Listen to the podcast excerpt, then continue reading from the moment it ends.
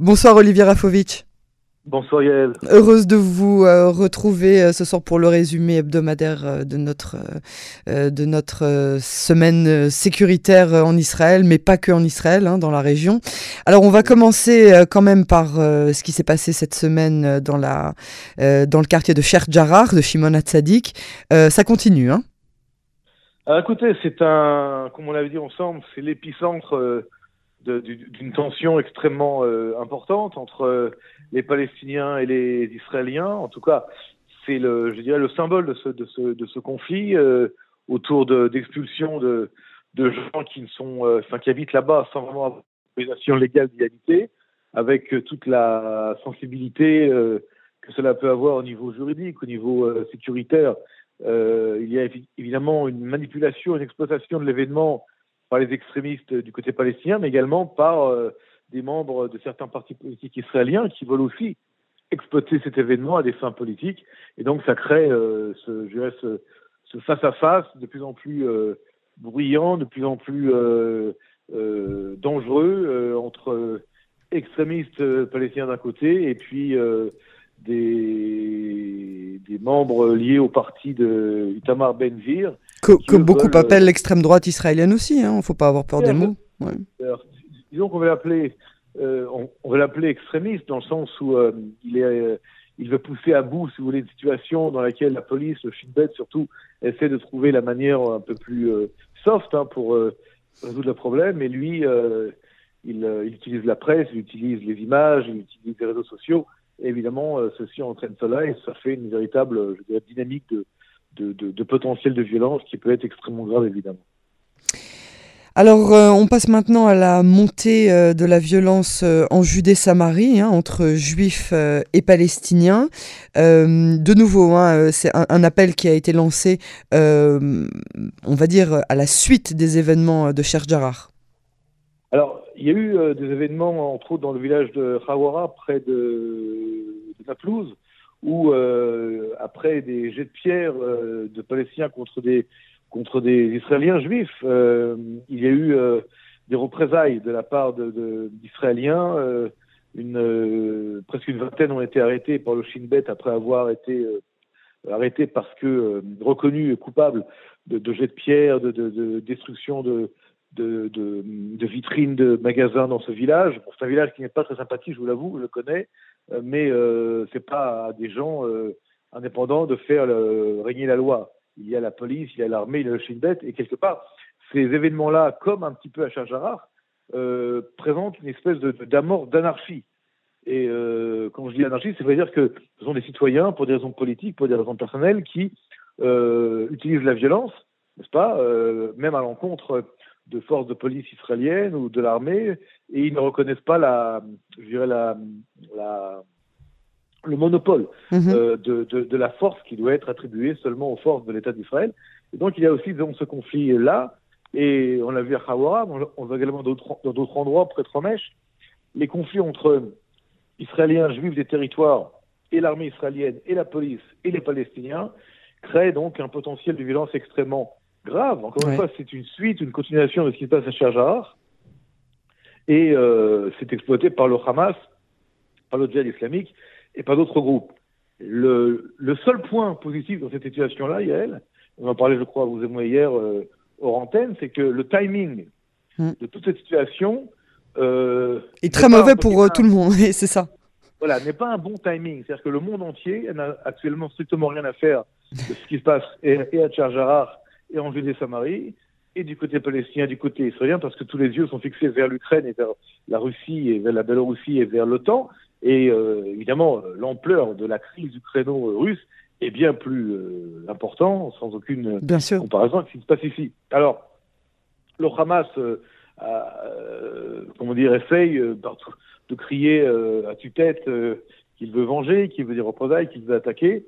Bon, il n'y a pas tellement de, si vous voulez, d'écho dans la communauté internationale à, à, cris. Il n'y a pas de débat télévisé, on ne voit pas d'émissions il n'y a pas la presse, la presse n'est pas là, la presse est là-bas. Et lorsque la presse n'est pas sur place, c'est ça qui est intéressant, Yael, parce que la presse internationale n'est pas en Judée-Samarie, à Gaza, à Jérusalem, eh bien l'événement n'existe pas.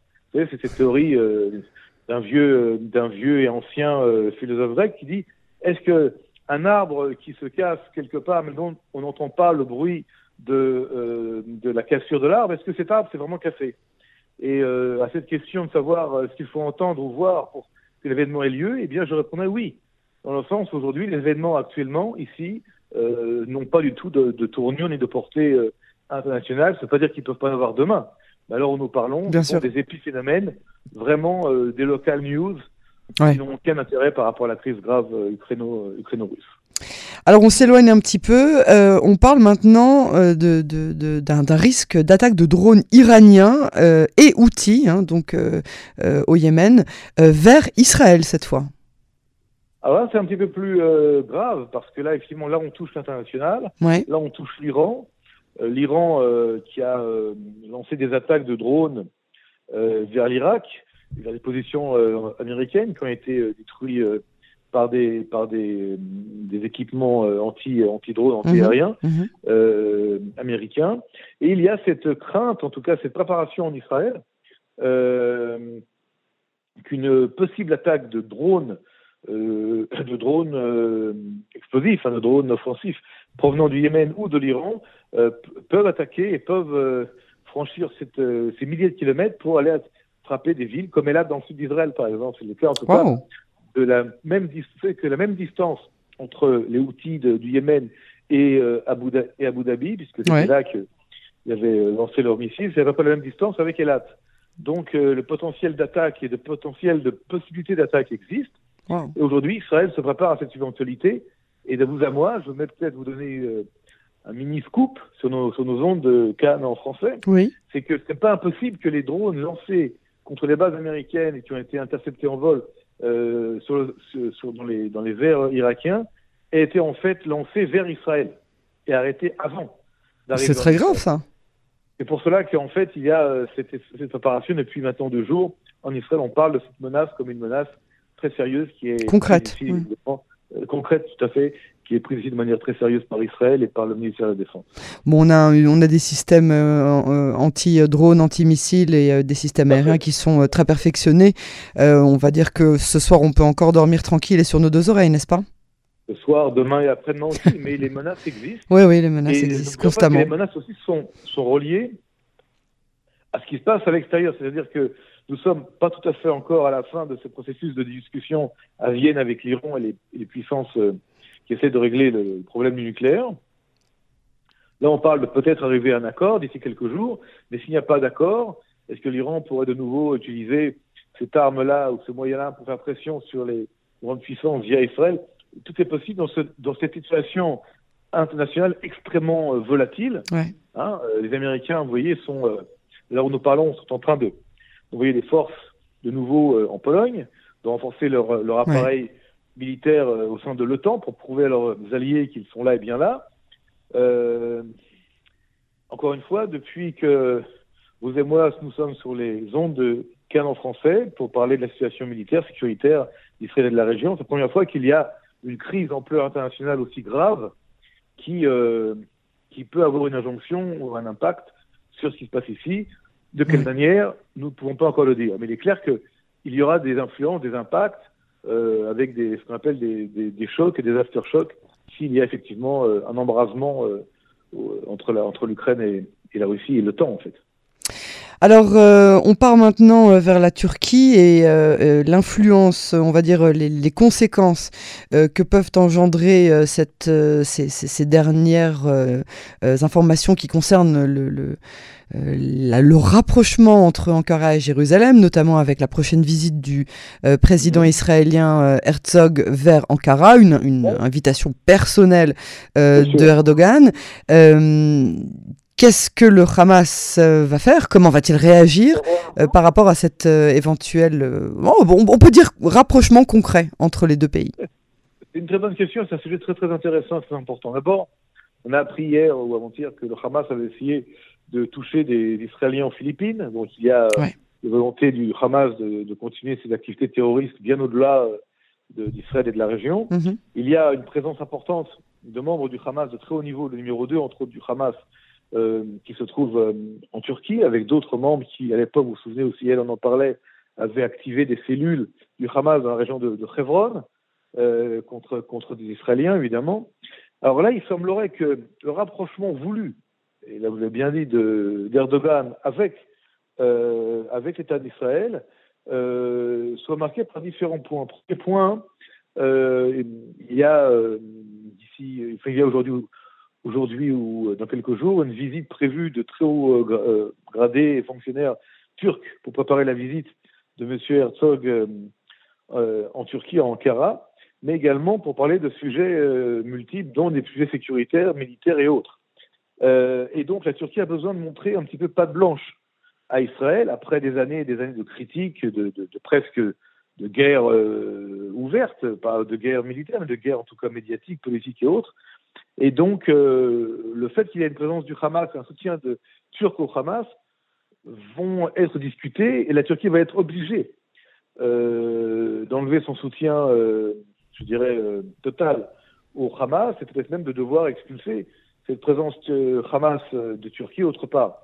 Et pour Israël, c'est très important. D'ailleurs, je rajouterai aujourd'hui qu'on a appris que l'Australie vient de déclarer que le Hamas est également une organisation terroriste reconnue comme telle par le gouvernement australien. Donc, quelque part, la, je dirais la, la boucle se referme. Oui, j'allais dire le vent tourne. Exactement, autour, autour, du Hamas. Et la Turquie, donc, euh, est en train de, de changer de son fusil d'épaule, si je peux me permettre. Mais je voudrais quand même vous dire autre chose qui est important aussi à dire avant de, de conclure ce petit tour d'horizon. C'est que, n'oublions pas que lorsque la Turquie s'est éloignée d'Israël, était donc en guerre, en guerre politique, diplomatique avec l'État d'Israël, la Grèce et, Chypre ont été très présents. Et là, cette fois-ci, euh, Bouger Herzog, le président de l'État d'Israël, en allant à Ankara, va s'arrêter en Grèce et à Chypre, en tout cas en Grèce c'est sûr, pour euh, rassurer nos, alliés turcs, et, euh, nos alliés grecs, nos alliés chypriotes, pour qu'il n'ait pas l'impression que parce que la Turquie revient sur le terrain euh, des relations avec Israël, Israël va oublier ses nouveaux amis. Et, et là, il faut bien, bien comprendre qu'Israël d'aujourd'hui n'est pas Israël d'il y a dix ans avec la Turquie, et qu'Israël a le droit d'avoir des relations avec la Grèce et Chypre, qui ne sont pas toujours les meilleurs amis des Turcs. Ah oui, c'est le moins qu'on puisse dire, oui mais a aussi le droit d'avoir des relations avec les Turcs parce qu'Israël est devenu aujourd'hui une puissance régionale incontournable qui a le droit de choisir ses amis, ses alliés et euh, ses relations internationales. Et donc peut-être qu'on va être face à une nouvelle relation avec la Turquie en parallèle avec la Grèce et avec Chypre, ce qui va être tout à fait euh, une nouveauté dans euh, cette région, euh, ce qu'on appelle du bassin euh, est-méditerranéen, où Israël, Grèce, Turquie et Chypre bah, vont entretenir par intermédiaire de relations parfois pas toujours directes, un système de relations qui peut être une nouveauté, peut-être même voir, euh comment dire, le, le bourgeon d'une nouvelle relation même entre les Grecs et les Turcs. Allons savoir, Israël devient ici... Euh, peut-être même le futur médiateur entre tous ces, ces Oui, on l'a vu un ouais. petit peu, vous savez, entre la, Turque, entre la Russie et l'Ukraine. Bon, Israël s'est retiré très rapidement de cette situation de vouloir être, de pouvoir être un intermédiaire, parce que c'est pas du tout à l'échelle d'Israël de rentrer entre ces deux géants, et surtout les Américains sont au milieu. Mais là, euh, peut-être qu'Israël peut jouer un rôle, en tout cas. Ces relations nouvelles avec la Turquie ne seront pas du tout au détriment des relations avec Athènes et avec euh, euh Nicosia, ce qui est très important. Olivier Rafovitch, merci beaucoup pour euh, ce tour d'horizon euh, de euh, le résumé hein, de cette semaine sécuritaire. Oui, c'est un résumé, c'est un résumé. Oui, un, un, un, bref résumé. On pourrait encore en parler pendant de, de, longues minutes que nous n'avons malheureusement pas. Merci en tout cas pour pour ce résumé et puis à la semaine prochaine sur Canin Français. Très bien et Shabbat Shalom. Shabbat Shalom à vous.